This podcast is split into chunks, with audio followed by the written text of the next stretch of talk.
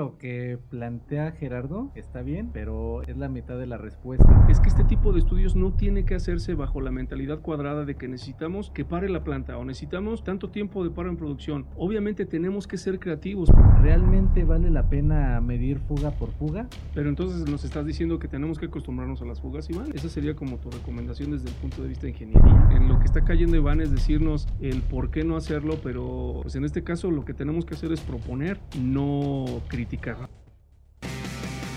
Bienvenidos una vez más a este podcast hecho desde las instalaciones de ILSA México. Y hoy nos toca hablar de un tema muy interesante que tiene que ver con las auditorías en temas de vacío, aire comprimido. Y bueno, para ello me acompaña mi compañero el ingeniero Gerardo Piña. ¿Cómo te encuentras Gerardo? Hola Mike, pues muchas gracias. Gracias por la invitación, aunque realmente estuve presionando mucho para que me invitaran y lo logré. Pues gracias, contento de estar aquí y espero poder aportarles un poco dentro de este tema. Gracias. Bien Gerardo. Y también para hablar de este tema nos acompaña la parte técnica, más técnica de ILSA, que es Iván, el ingeniero Iván López. Mejor conocido como el doctor Reed. ¿Cómo te encuentras, Iván? Muy bien, pues muchas gracias. Igual me encuentro muy motivado de compartir experiencias muy interesantes sobre este tema.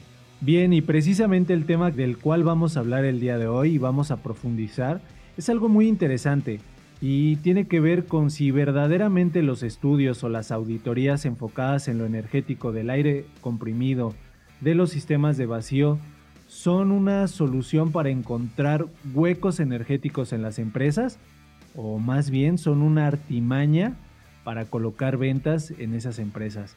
Y bueno, para ello me gustaría conocer tu opinión, Iván. Bueno, aquí podemos tener los, los dos puntos de vista. Eh, los dos casos se cumplen en la realidad puede ser una artimaña cuando se busca desde un estudio pues hacer las gráficas más impactantes de lo que realmente son o prácticamente forzar a que un resultado se dé. Cuando son estudios de ingeniería más profundos, tienen más seriedad en el análisis de datos, tienen un sustento científico, un sustento normativo más profundo y prácticamente Aquí eh, las conclusiones que se dan de los reportes de estos estudios tienen la ventaja de que puedan ser una herramienta de toma de decisiones de las empresas que los va a ayudar positivamente, va a tener un impacto positivo en ellos, ya sea en la producción, ya sea en la parte energética, ya sea en la parte de tiempos o todas eh, ellas sumadas. Bien, y bueno, entendiendo esta, esto que que explicas cómo se ve esto desde la parte comercial, Gerardo. Todo depende, es muy relativa esta pregunta que nos hace el Mike, porque depende mucho de la empresa que ofrece el estudio, depende mucho de la persona que, que pide o encarga que se haga este estudio de análisis de demanda o análisis de sistemas completos. Yo podría decirte que hay una buena cantidad de empresas, por ejemplo, fabricantes de compresores que te ofrecen hacer su estudio de, de oro energético pero también conozco empresas de, que fabrican equipo neumático que también te ofrecen hacer un análisis energético. Diferentes empresas con diferentes intereses te van a ofrecer lo que ellos eh, manejan. ¿Cuál es el interés eh, primordial? Pues el interés primordial es poderte recomendar después de una auditoría su producto o poderte recomendar su servicio. En este caso, eh, de manera comercial, lo que yo podría recomendarte es que evalúes que sea una empresa con un departamento y una capacidad técnica importante de tal forma que eh, no exista una tendencia o no exista un sesgo a los resultados para ofrecerte la única tecnología que ellos lleguen a manejar. Yo creo que esa es una parte importante para ti como usuario si tú vas a requerir un estudio que alguien eh, eh, te ofrezca un abanico de posibilidades y de soluciones y que no termine siendo sesgado al tipo de producto o servicio que ellos manejan. Y bueno, precisamente vamos a empezar a profundizar en este tema y vamos a hablar acerca de las auditorías que tienen que ver con el aire comprimido. Eh, hablemos de tres variantes que son las que normalmente se tocan en los estudios de aire comprimido, que tiene que ver con la presión, que tiene que ver con las fugas y asimismo tiene que ver con el perfil de demanda desde la generación de cuarto de compresores. Vamos a empezar con el tema de fugas. ¿Cuál es la forma más fiable de encontrar un hueco energético en las empresas relacionado con este tema de las fugas? Mm, pues yo creo que la manera más fiable y más rápida es utilizar la metodología de eh, pistola ultrasónica haciendo un recorrido a lo largo de la planta para la detección de las fugas puntuales. ya que te permite encontrar las fugas en cada sección productiva y tú puedes determinar el monto de fugas que tienes por sección, de tal forma que cada área productiva tiene una cierta responsabilidad y un cierto costo energético que te permite tomar decisiones para saber en dónde o en qué área productiva debes enfocar tus esfuerzos. No estoy seguro si una pistola ultrasónica sea la solución. Y bueno, al menos eso me lo parece a mí. Pero Iván, ¿qué opinas sobre el tema? Pues yo creo que lo que plantea Gerardo está bien, pero es la mitad. Es la mitad de la respuesta y te voy a decir por qué. Las pistolas ultrasónicas utilizan un principio de medición que es ultrasónico. Prácticamente me detecta cuál es la intensidad de la fuga de acuerdo a los decibeles. Y prácticamente me da un flujo aproximado de cuánto estoy perdiendo en fugas. Aquí tenemos un pequeño o un gran problema. Primera que esta, este tipo de pistolas están sujetas a ultrasonidos parásitos que pudieran alterar la medición. Una es esa. Dos, eh, no hay un, criterio exacto que me diga, ¿sabes qué? El diámetro de la fuga está controlado y por lo tanto yo tengo la certeza de que lo que me dice la pistola en flujo es correcto. Entonces es la mitad de la solución. ¿Por qué? Porque te va a decir el estudio, sí, tienes fugas, pero ¿en dónde las tienes y cuántas tiene? Tienes, pero energéticamente o en la cuestión de de desperdicio de flujo de aire comprimido no hay tanta certeza. No, la, bueno, yo, yo creo que lo que quiere decir Iván, eh, o en, lo que está cayendo Iván es decirnos el por qué no hacerlo, pero yo creo que en este caso Iván tendrías que decirnos también eh, cómo sí puede funcionar una medición de pistola ultrasónica, porque pues en este caso lo que tenemos que hacer es proponer, no criticar nada más, ¿no? Ahora sí que yo hice la, la aclaración porque eh, existe mucho esta creencia, ¿no? Que lo que te da la fuga es, es lo que te vas a gastar, ¿no? Pero no necesariamente. Ok, pues ya dinos, o sea, no nos dejes nada más con el que es la mitad, dinos que es el otro 50%, si no, ya lo voy a tomar personal. ¿o sí, pues es para crear el ambiente de suspenso. no, bueno, sí me parece que es adecuado hacerlas, pero también necesitamos medir fugas generales. Y las fugas generales generalmente se hacen auditando la planta cuando hay un paro a un paro, todos los puntos de uso no se, no se utilizan y entonces yo tengo un volumen controlado que es el tanque pulmón. Yo que audito el tiempo en el que se tarda el tanque pulmón en despresurizarse. Y prácticamente aquí yo tengo más seguridad de cuánto flujo estoy desperdiciando en fugas, pero aquí necesitamos una fineza de información porque no es que se despresurice el tanque de 100 a 0. Si tú lo haces así también es incorrecto, a pesar de que estás despresurizando el tanque a total. Lo que tú tienes que hacer es determinar un rango en el que se pierde la presión y a partir de ahí determinar cuánto estás perdiendo en fugas. Aquí hay dos metodologías para hacerlo, ya sea que midas el tiempo con un transductor de presión para que sea una medición fiable, eh, certera y electrónica, que tú tengas ese registro electrónico, o puede ser a través de que pongas a trabajar los compresores para que solventen esta caída de presión en el tanque. Entonces, de las dos formas, tú puedes eh, asegurar de una forma más, correcta cuánto estás perdiendo en fugas. Entonces yo recomendaría que se hicieran las dos para que puedas corregir exactamente las fugas, pero para que también tú puedas tener una certeza más clara, más precisa de cuánto estás perdiendo en flujo y por supuesto en dinero. Me queda clara la parte de que entonces ambas situaciones son importantes para poder entregar eh, un complemento al cliente. Una es dónde están las fugas y otra es cuánto dinero está perdiendo en fugas. Pero también me queda algo, algo muy claro y lo acabas de decir, que estas mediciones se hacen em, cuando hay paro de planta. Entonces, parte comercial, vamos a afinar el olfato para cuando haya paros de planta y entregarle estudios más fiables a los clientes. Y bueno, también hay otra variante que tenemos que analizar, que es el tema de la presión. Perdóname, pero lo estás planteando muy bonito. O sea, me estás planteando, bueno, hay que considerar los paros de planta. Afortunadamente, hoy en día muchas plantas ya no pueden parar ni en domingo. ¿Cómo puedes tú considerar hacer una auditoría de demanda de aire comprimido en la que tú tienes que parar la planta para hacer ese tipo de mediciones cuando las plantas no pueden parar ya ni en domingo? Afortunadamente, eso quiere decir que la demanda productiva ha crecido en el país. Pero, ¿y entonces ahora cómo lo hacemos? Porque una vez más, eh, eh, hablamos de qué es lo que se necesita, de cómo complementarlo, lo criticamos un poquito, pero no estamos considerando todas las variables. Y yo te lo puedo comentar, llegamos con empresas en las que le digo, oye, necesito revisar los valores generales, como lo dice aquí el doctor Reed, al respecto del de, consumo de, aire comprimido por fugas, pero necesito que pares la planta. Eh, ¿Lo paras en domingo? ¿La paras? No, ¿qué crees que eh, ya no hay paros de planta? Eh, no podemos parar hasta el momento en el que esté programado cierto día festivo y entonces tendrías que esperar para hacer que dentro de tres meses hagas tu estudio. en definitiva, necesitamos metodologías que nos permitan conocer las fugas, a lo mejor con cierto margen de error o con cierto margen de incertidumbre, pero algo aproximado que te permita saber cuánto tú puedes tener de fuga sin tener que esperarte al paro de planta. Y en ese sentido, ¿qué solución nos ofrecen? Gerardo, no había considerado lo que estás diciendo, pero creo que es importante resaltarlo. Iván, ¿qué solución le damos entonces al cliente? Entre comillas, ¿verdad? Aquí sí tiene razón Gerardo. Los paros técnicos no, no siempre se pueden hacer.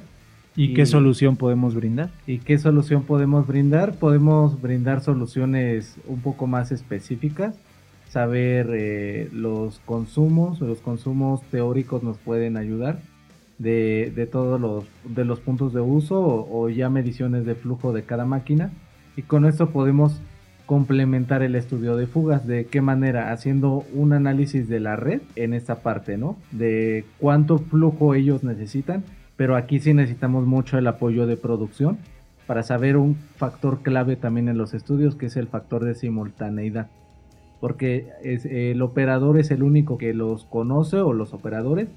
Y entonces ahí con, respecto a sus planes de trabajo podemos saber cuánto trabajan qué máquinas.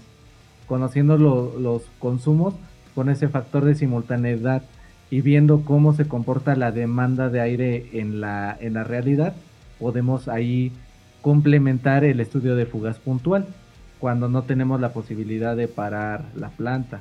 Pero si cayéramos en el peor escenario en el que no conoce esa información el usuario, ¿qué opción hay para que el cliente tenga un estudio fiable? A mí lo único que me gustaría puntualizar aquí es que este tipo de estudios no tiene que hacerse bajo la mentalidad cuadrada de que necesitamos que pare la planta o necesitamos tanto tiempo de paro en producción. Obviamente tenemos que ser creativos para desarrollar este tipo de estudios, porque ¿quién manda dentro de una planta? La producción es la que manda. Y si la producción no puede parar, nosotros no podemos decir que tienen que parar la producción para poder hacer un estudio.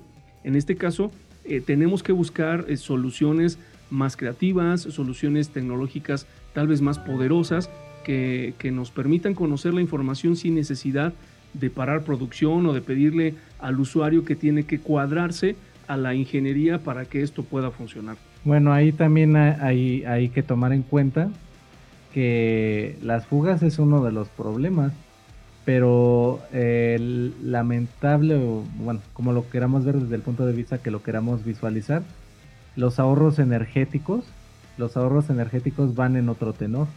¿Y van en qué tenor? En mala operación de equipos, en eficiencia de equipos, en mala administración de la demanda de aire. Ahí es donde, desde mi experiencia, he visto ahorros más grandes que incluso las fugas. Entonces, por eso se tiene que determinar ¿realmente vale la pena medir fuga por fuga? ¿O nos enfocamos realmente en el problema que tiene el cliente y poderle dar una solución orientada a este resultado?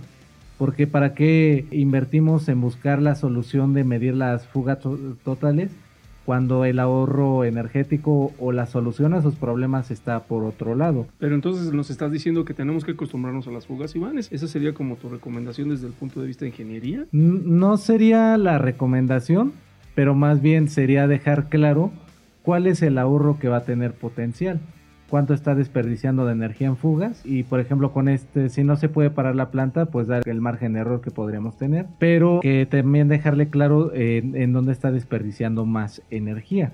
Entonces prácticamente también el que producción va a decidir qué le conviene más corregir sus fugas o, o de plano cambiar la red. Cambiar la red a lo mejor le puede ser más este fiable a largo plazo porque le puede dar incluso capacidad de crecimiento y va a resolver un dolor, por ejemplo, que se le esté cayendo la presión, que es un problema muy común que sucede en las industrias. Pero bueno, la parte de la certeza de la energía, eso solamente es eh, haciendo las dos metodologías. En eso también estoy de acuerdo contigo. Si se quiere, se puede. Cuando alguien verdaderamente en una planta, un usuario, el encargado de servicios quiere saber, busca la manera de poder implementar la auditoría, de poder hacer el estudio y de encontrar las ventanas o los huecos para encontrar la información. Y ahora que comentabas, Iván, acerca de que también puede haber otras áreas con mayor potencial de ahorro, pienso en el tema de la presión y su correlación con, la, con el perfil de demanda de aire. ¿Qué nos puedes comentar sobre ese tema? Sobre todo porque son partes que se integran en un estudio o una auditoría de aire comprimido. Sí, mira, aquí es un tema muy importante, muy medular, porque sucede en las industrias que dicen, se te está cayendo la presión, súbele más la presión a los compresores. Entonces eso yo lo he escuchado muchas veces. Pero entonces eso está mal. Pues está mal porque quiere decir que tienen un problema. Tienen un problema que prácticamente ellos están tomando una decisión para resolver eventualmente algo, pero ellos ya lo toman como una solución para resolverlo a largo plazo. Ahora, también eh, mucha de la creencia del cambio de equipos tiene que ver con la eficiencia de equipo contra equipo, cuando no necesariamente es así. O sea, eh, yo puedo tener a lo mejor en un equipo de cierta marca una eficiencia y de otra marca en otra eficiencia, que en aire comprimido se le denomina potencia específica. Pero prácticamente hay que entender que hay unas hojas de ingeniería que, me, que se llaman calle que me dice la potencia específica de los equipos pero esta me la determina cuando el compresor está trabajando al 100%.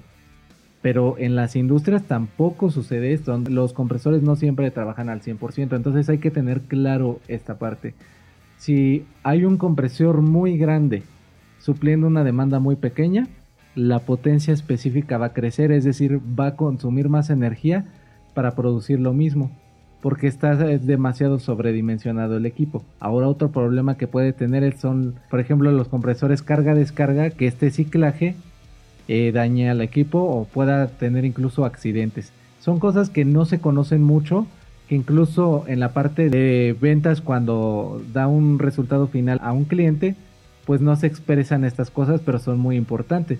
Eso se resuelve seleccionando correctamente equipos, seleccionando correctamente los tanques de acumulación y seleccionando eh, correctamente el controlador correcto que me determine cómo ir prendiendo los compresores de acuerdo ya sea su tipo de control que como lo comentaba puede ser carga-descarga o puede ser velocidad variable y todos estos en conjunto verlos como un sistema integral y completo si tú ves solo la tubería solo los tanques o solo los compresores, estás viendo parcialmente la solución.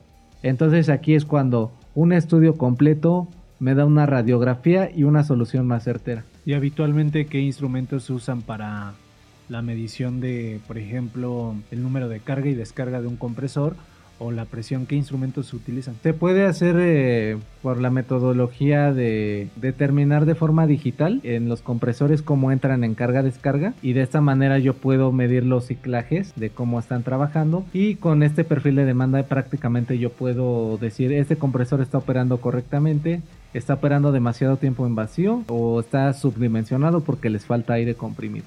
Yo aquí siento, Iván, que te estás yendo un poquito por las ramas, porque si estás hablando precisamente de esta señal, carga, descarga para determinar el flujo, entonces creo que estás omitiendo un poquito esa probable sospecha de que no estás midiendo el flujo directo. ¿Estás midiendo o no estás midiendo directamente el flujo a través de esa metodología? Prácticamente ahí no estoy midiendo el flujo directo, lo estoy midiendo de forma indirecta, pero hay información perfectamente verificable de la mayoría de los equipos de generación de aire de las marcas importantes que son las hojas calle. Aquí prácticamente por metodologías estandarizadas me indican cuánto flujo entrega cada compresor y con esto yo lo puedo determinar. Ahora, si yo opero los compresores a diferente presión, lo que me van a consumir es menos energía, pero el flujo no va a cambiar y no va a cambiar por una razón, porque la, la mayoría de los motores son asíncronos de jaula de ardilla o son síncronos. Y estos tienen una velocidad fija y esta velocidad fija prácticamente no va a cambiar con el cambio de presión. Ahora, cuando son equipos de velocidad variable, yo lo puedo determinar, ahora sí que auditando la energía que consumen los equipos a diferente velocidad del motor. Aquí prácticamente también hay hojas calle que me determinan y no estoy midiendo el flujo directamente, pero estoy teniendo una aproximación muy buena de cuánto flujo están entregando. Pero aquí prácticamente yo determino cómo medir flujo de acuerdo a las necesidades. Si tengo un consumidor muy súbito y que es en un corto tiempo, ahí yo tengo que tomar dos decisiones. O pongo un tanque pulmón más grande o pongo otro equipo. Aquí yo tengo que tener ese panorama completo para tomar esta decisión porque esto implica diferentes costos. Incluso uno implica gasto de energía eléctrica y el otro no. Pero alguno me puede convenir o no. Y aquí es donde yo determino. Aquí sí tengo que medir flujo directo para saber específicamente en este punto cuánto estoy consumiendo porque es un consumidor súbito. Por eso yo solo lo puedo saber si tengo un panorama más completo de la planta y no solo estoy viendo el cuarto de compresores. Y me gustaría hablar sobre otras auditorías que tienen que ver con un tema que a veces pasa desapercibido en las plantas, que es el tema del vacío. Y parece sorprendente, es más, pareciera un chiste decir que existen ahorros de hasta el 80% pues de auditar los sistemas de vacío. Pero ¿de dónde vienen esos ahorros o cómo podemos encontrar o cómo podemos asegurar que esos ahorros existen y por qué nadie los está volteando a ver? Bueno, ahí yo puedo comentar que los ahorros van a depender de la aplicación. Las aplicaciones de vacío son muy numerosas. Las tecnologías para generarlos son también muy numerosas y hay que entenderlas de fondo. Hay dos sistemas en términos generales, centralizados y descentralizados. Ambos son buenos, pero cada uno va orientado en, distintos objetivos y cada uno tiene sus ventajas y desventajas. Entonces, cuando tenemos un sistema descentralizado, generalmente se resuelve con equipos Venturi. Estos, por termodinámicamente hablando, son menos eficientes que una bomba de paletas rotativas, que es otro tipo de bomba de vacío. Sin embargo, ya que estos son pequeños, yo la ventaja que tengo con el Venturi es que voy a generar el vacío necesario, ajustar el vacío mínimo necesario para cierta aplicación. Por ejemplo, cuando tengo ventosas, yo puedo poner pequeños eyectores en cada una y prácticamente el volumen a evacuar es pequeño. El problema y los ahorros que vienen es cuando estas ventosas las resuelven con bombas electromecánicas. ¿Por qué? Porque aquí para llegar a las bombas electromecánicas tengo diámetros de mangueras grandes y bueno, un sistema de vacío es muy sensible porque trabaja con la presión atmosférica. Entonces para que la bomba genere el nivel de vacío que yo necesito, necesita evacuar el volumen de las ventosas más el volumen del tubo. De hecho, hay un término muy importante de ingeniería de vacío que se llama conductancia. La conductancia es la capacidad de conducción de flujo de vacío en los diferentes sistemas. Y esta se afecta muy directamente con la distancia de la tubería. Entonces, si yo quiero poner un sistema central de vacío, ¿yo cómo lo resuelvo? Pues poniendo una bomba central. Y aquí tú me puedes preguntar, bueno, pero pues también tienes que evacuar toda la tubería. Entonces, ¿dónde viene el ahorro en este sistema? Si tengo el problema de que tengo en los sistemas de tuberías grandes. Bueno, aquí yo lo resuelvo con una bomba más eficiente, que por ejemplo puede ser una bomba de tornillo, que prácticamente si tú la checas datos de placa contra datos de placa, ya me da más eficiencia que una de paletas rotativas. Pero no es solo eso, es la administración del vacío. El vacío tiene que ser mi aliado y para que sea mi aliado, yo la tubería la tengo que ver como un tanque, un tanque de almacenamiento de vacío y para que funcione así yo tengo que hacer uso de la tecnología del control, del control automático. El control automático lo que me va a hacer es administrar el flujo mínimo necesario y cómo lo voy a lograr poniendo las bajadas de vacío muy cercanas al punto de uso. Entonces prácticamente aquí voy a controlar y con un sistema de control voy a hacer que cierre ese punto de uso cuando no estoy consumiendo vacío y de esta manera la bomba va a dejar de trabajar cuando no haya consumidores. La desventaja de la bomba electromecánica, por ejemplo en las máquinas de industria gráfica, es que este control no está logrado. Entonces la máquina, aunque no necesite el vacío, sigue trabajando la bomba. Entonces aquí tengo consumo energético Iván, yo siento que le estás dando muchas vueltas a este tema. En esta parte prácticamente, la parte del vacío es, de manera comercial yo podría decirte, Mike, el fabricante de equipos de generación de vacío neumáticos eh, van a pedirte que lo hagas descentralizado todo y que pongas una bomba por cada ventosa casi. El fabricante de bombas electromecánicas te va a pedir que pongas o un sistema centralizado o una bomba para no sé cada cuatro o cinco aplicaciones. De tal manera que aquí en una auditoría, si te lo hace el fabricante A o el fabricante B, pues en la auditoría terminarán diciéndote o pidiéndote que escojas uno de sus equipos. En este caso, en resumen, lo que Iván quiso decir fue que cualquiera de las dos opciones puede llegar a ser efectiva siempre y cuando esté seleccionada para la aplicación adecuada y con la metodología de control adecuado. Y de esa manera, una u otra podrá ser una, una solución adecuada después de una auditoría para vacío. Coincido con lo que dices, eh, Gerardo. Sin embargo, eh, el hecho de que este tipo de auditorías las haga un externo y que tenga toda esa experiencia para poder aplicar el conocimiento en estas auditorías, pues le dejan al cliente una visión clara de lo que tiene que hacer para encontrar soluciones en sus sistemas o posibles mejoras, en este caso si es que las, las, las hubiese. Pero una pregunta que pudiera surgir es si necesariamente necesitamos a un auditor externo todo el tiempo, porque tal vez eso pudiera resultar también más costoso. Y para ello se han desarrollado tecnologías como lo es eh, un controlador maestro con tecnología 4.0 que permite medir esas variantes que decía Iván hace un momento, ¿no? Eh, el tema de las fugas y es una gran opción que pueden tener todas las empresas que usan aire comprimido para poder autorregularse y eso da paso a poder tener gestiones de disminución de consumo energético. A mí me ha tocado, por ejemplo, en, plantas en las que tenían sistemas muy viejos de hace 20 años, de hace 15 años, en el que implementaron, hicieron auditorías, hicieron estudios. Resulta que vale la pena hacer el cambio de todo el cuarto de compresores, de la tubería, de implementar controladores maestros.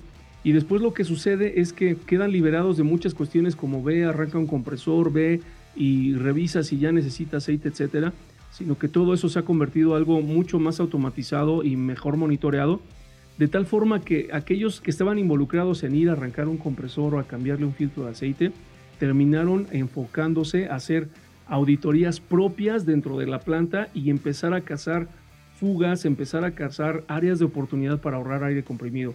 De tal forma que la implementación incluso también de controladores y que tengan la capacidad de monitorear de graficarte demandas y que puedas ahí mismo eh, poder eh, cargar los precios del kilowatt hora, eh, sí te sirven como una herramienta para que tú trabajes como un auditor interno en el uso del aire comprimido, por ejemplo. Entonces, en ese caso, para mí es un voto a favor sobre la tecnología 4.0 después de hacer implementaciones y estudios. Eso te permite a ti convertirte como usuario en un auditor interno. Yo estoy totalmente a favor. Esa sería mi participación en este caso. Igual que Gerardo, estoy a favor porque lo que no puedes medir no lo puedes controlar. Pero yo tengo una pregunta para Gerardo. ¿Qué pasa si yo tengo gráficas en tiempo real todo el tiempo en mi computadora? ¿Cómo me ayudan? ¿Cómo puedo hacer esas mejoras? Porque de nada te sirve tener datos cada minuto de información que no puedes determinar, que no puedes leer. Entonces mi comentario es la tecnología 4.0 va a ayudar a que los expertos en auditorías de aire comprimido y vacío tengan mejores herramientas para dar diagnóstico. Estoy totalmente de acuerdo con Iván. Es decir, implementas tecnología 4.0, es totalmente fundamental que te capacites y es fundamental también que puedas compartir la información con un departamento como un área especializada para el análisis de la información. En este caso, el reporteo creo que es algo más sencillo que te permite a ti revisar, por ejemplo, tus consumos mensuales contra tu costo de kilowatt hora, en el que ya te permite estar o monitorear puntos objetivos, es decir, objetivos sobre los cuales tú quieres trabajar. Ya la interpretación, ya el análisis, pues ya lo revisa alguien más. Bueno, pues parece que en esta recta final ya Gerardo también está de acuerdo con la parte técnica. Quisiera poner sobre la mesa la siguiente pregunta, Iván, y es, ¿cuáles son todos esos alcances que podemos ver en un estudio, en una auditoría completa, en la que, en el mejor de los casos, Gerardo, en la parte comercial, el cliente nos diga, quiero mejorar todos los problemas que tengo actualmente en mi planta y estoy dispuesto a mejorarlos? Pero ¿cuáles son los alcances que podemos ver en un estudio?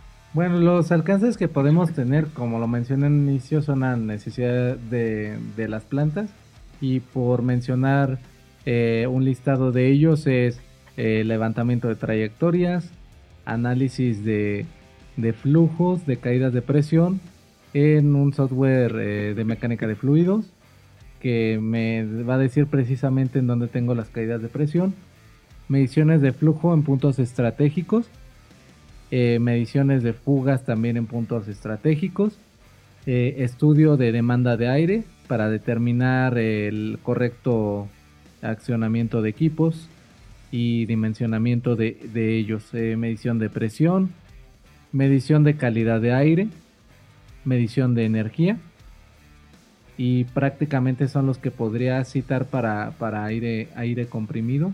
Complementando un poquito lo que dice Iván, Mike, eh, o mejor dicho, el doctor Reed, eh, existe tecnología que ya se utiliza para esta parte de las auditorías y de los estudios, en los que ya no solamente se toman mediciones se, revisan diámetros, etcétera, sino el que también nos apoyamos con simulaciones a través de diferentes tipos de software para poder eh, determinar cuáles son eh, las mejores configuraciones, no solamente de equipos, está hablando de compresores o de bombas de vacío, sino incluso hasta de diámetros en tubería, incluso hasta los materiales del tipo de tubería que puedes meter y, cuál de todas esas configuraciones te puede ayudar, de tal forma que eh, puedes tú confiar en que la información que se te entrega será con la solución más óptima y, que mejor se adapte a resolver el problema y a grandes rasgos también a que a lo largo del tiempo sea también la tecnología implementada más confiable y más duradera. Es un tema del cual podríamos seguir platicando por dos horas más y bueno, quiero agradecer enormemente el que nos hayan acompañado en esta emisión de este podcast que está enfocado, como lo han visto, a mejorar las industrias. Eh, el agradecimiento especial para Gerardo Piña que nos acompañó en esta ocasión. No, pues al contrario, gracias Mike por, por la invitación, gracias doctor Reed también. Yo les agradezco el que me hayan invitado. Gracias a ti Gerardo, gracias Iván por habernos acompañado en esta emisión, conversando de un tema bastante interesante. Gracias a ti Miguel, gracias Gerardo por permitir externar eh, ciertas eh, vivencias, experiencias, conocimientos que no, no es muy habitual eh, poder dar a conocer a, a un auditorio general. En cualquier otro momento, si necesitan de nuestro apoyo, aquí estamos. Nuevamente gracias a ambos. Les agradecemos que nos hayan acompañado en esta emisión y no se pierdan la próxima.